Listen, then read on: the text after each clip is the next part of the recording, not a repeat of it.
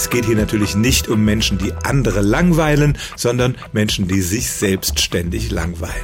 Kann das krankhafte Züge annehmen. Zunächst mal zur Langeweile selber. Man sollte ja denken, dass es die nicht mehr gibt, seit alle Menschen Smartphones haben und sich ständig ablenken können. Aber das stimmt nicht. Auch in Zeiten, wo ständig von überall Reize auf uns zukommen, können wir uns langweilen.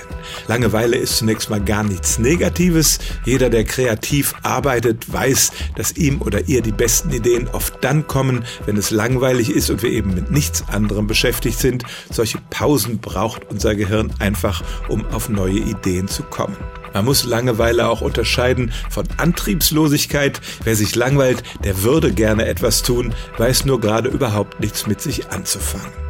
Wer Kinder hat, kennt ja auch das Phänomen, dass das Kinderzimmer voll mit Spielzeug aller Art ist und das Kind sitzt davor und sagt, ich weiß nicht, was ich tun soll.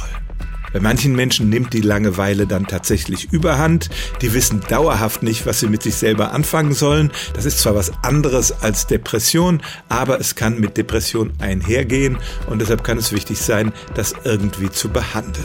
Anders als Depression ist Langeweile mit relativ offensichtlichen Mitteln zu behandeln. Man muss einfach den Menschen dabei helfen, auf andere Ideen zu kommen, sich ein Hobby zu suchen und sich zu überlegen, was ihnen Spaß machen könnte.